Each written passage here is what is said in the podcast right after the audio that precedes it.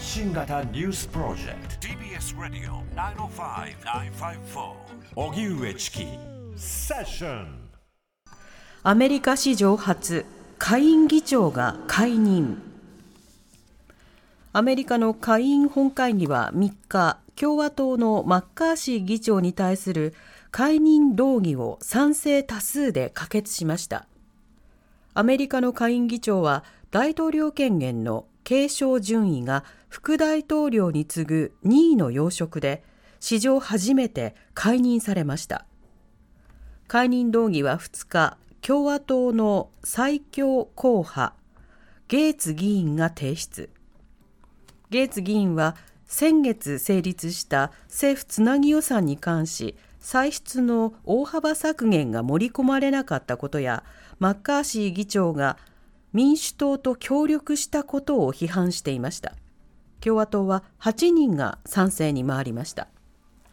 下院で多数派の共和党は次期議長候補の検討に入っていますが指導部と保守強硬派の立場の隔たりは大きく調整は難航しそうだということです。それではアメリカ議会で史上初めて議長が解任されました、はい、このニュースについてはアメリカ外交などがご専門同志社大学大学院准教授の三巻聖子さんにお話を伺います三巻さんこんにちはこんにちは。お願いします。よろしくお願いします。よろしくお願いいたします。さて、まず下院議長解任ということですけれども、そもそもアメリカ議会における下院とはどういったものなんでしょうか？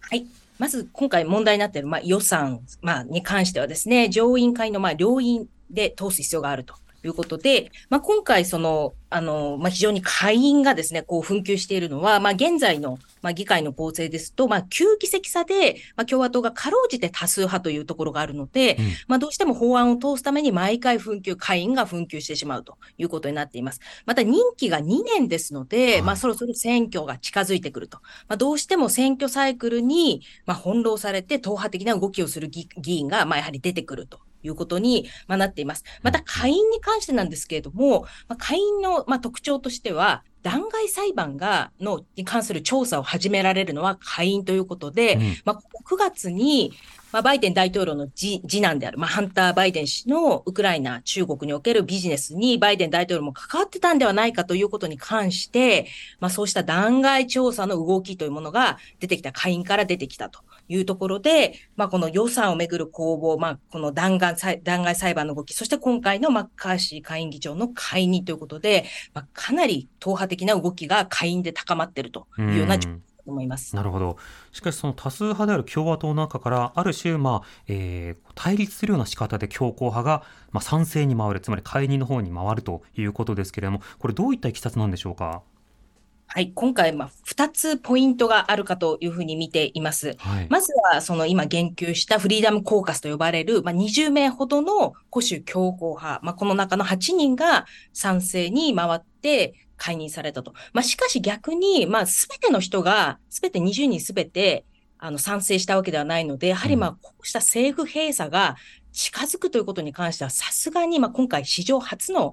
下院議長の解任ということもあって、まあ、それくらい大きなことが、しかし、まあ、8名の保守強硬派の議員が、まあ、賛成に回って解任されてしまったと。まあ、しかし、そうした20名の共和党議員が動いたとしても、民主党が、まあ、反対すれば解任は避けられたはずなんですけれども、はい、今回投票した民主党議員すべて解任に賛成というところで、うん、これなかなか難しいんですけれども、今回、マッカーシー下院議長が協力して、ようやくつなぎ予算が成立して、政府閉鎖という最悪の事態が避けられたというところで、はい、まあ、本来であれば、もう少し民主党から、まあ、こうした共和党内から解任の動きがあると。まあ、民主党が反対に回って、つな、そのマッカーシー下院議長の首をつなぎ止めようと動きがもっと強力に出てきてもよかったんですが、まあ、民主党内でも様々な検討があったんですが、まあ、最終的に先ほど言及したバイデン大統領の弾劾の動きというものが出てきたことも影響して、はい、まあ、やはりマッカーシー下院議長に対する不信も高まる中で、民主党として、まあ、今回は解任に賛成の方に行こうというふうな決定が下されて、結果的に、まあ、みんな、あの、投票したすべての民主党議員が解任に賛成ということになった。この保守強硬派の動き。そして民主党は、まあ、みんなが結束すれば、マッカーシー下院議長の首をつなぎ止めることができたけれども、それをしなかったという、うん、まあ、この2つの要素が絡み合って、今回史上初の下院議長の解任ということになったというふうに見ています。このあたりもう少しあのあの整理していただきたいんですが、まず共和党の方でなぜその強硬派がいてでそうではない人たちがいてどんなふうに分かれてるんですか？今回ですね、はい、この強硬派の方は、まあ、あの以前からなんですけれども、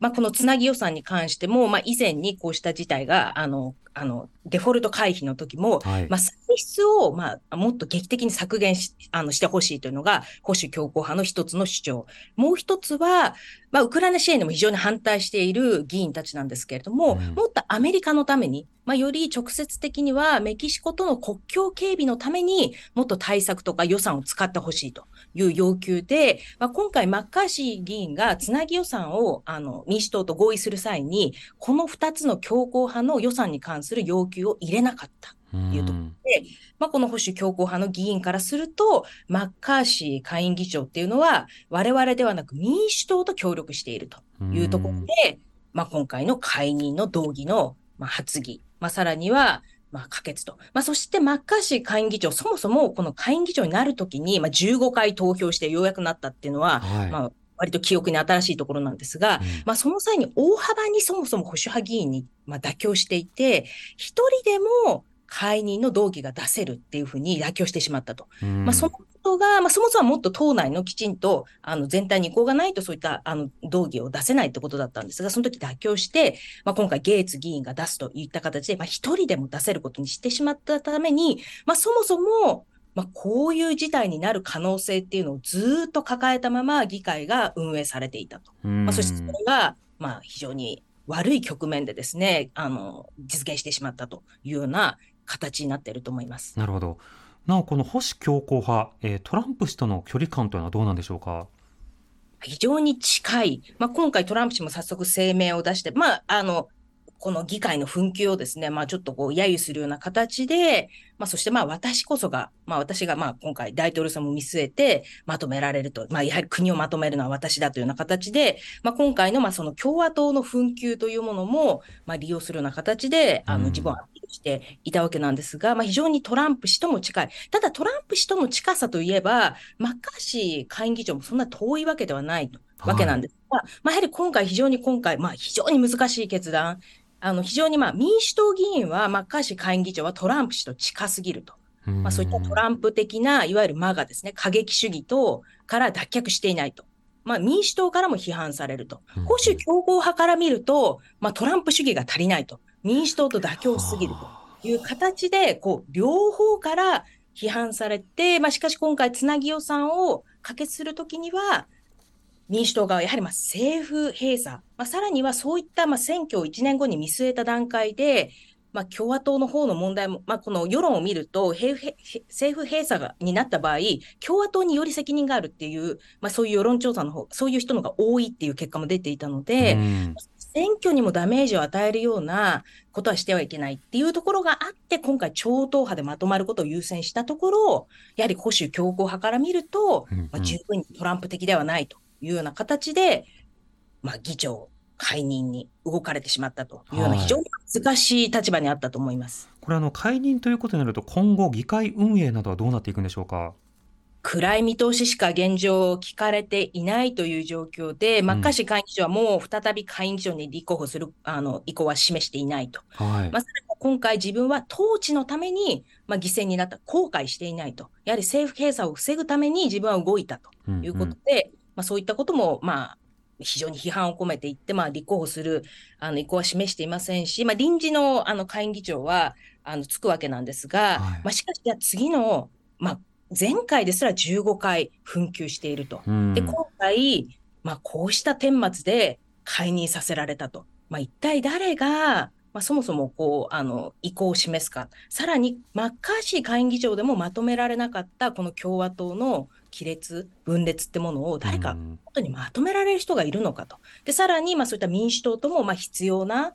接種、まあ予算っていうのは、あの、まあそういった今の議会構成ですと超党派の動きがないとまとめられないわけですから、はい、まあ、こうした議会手腕を持った人がいるのかっていうと全然名前が上がらないという状況になっている。なので今回民主党としても、まあ、そうしたことが、まあ、いろいろマッカーシー下院議長に思うところはあったと思いますが、はい、さらに暗い見通し。で、これ、つなぎ予算ですので、また11月には、まあ、さらに厳しくなった予算をめぐる攻防が待っていると。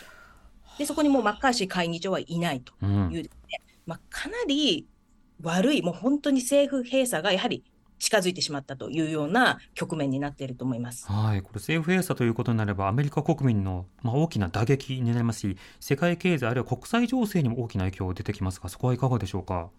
はい、国民生活にまず非常に大きな影響があります。公共サービスの停止、連邦機関職員への給与不払い等も発生しますし、うん、あのいろいろ試算があって、1週間続くと GDP の成長率が0.1ポイント低下していく、どんどんどんどん低下していくっていうような試算もあるくらいで、はい、まあ、経済への影響は避けられませんし、今言及されたように、やはりまあ世界情勢の、まあ、世界の金融とか経済にも影響を与えますし、うん、ウクライナ支援まあ、今回のこの予算にもウクライナ支援は入っていないので、どうにか協力してまとめなきゃいけないというところで、まあ、こういう状況になっていますので、はい、まあ、いろんな、あの、国家安全、あの、NSC によると、まあ、あと2ヶ月、ウクライナ支援というのは、もっとあと2ヶ月と言われている状況、まあ、そういう状況で、アメリカ議会が、まあ、本当にまあ会員がほとんどまあ機能不全的な状況になっているっていうのは、はい、本当にまあ国際情勢への影響、ウクライナ戦争への影響というものも、まあ、非常に本当に懸念される局面、まあ、こういう状況がでも議員も分かっているはずなのに、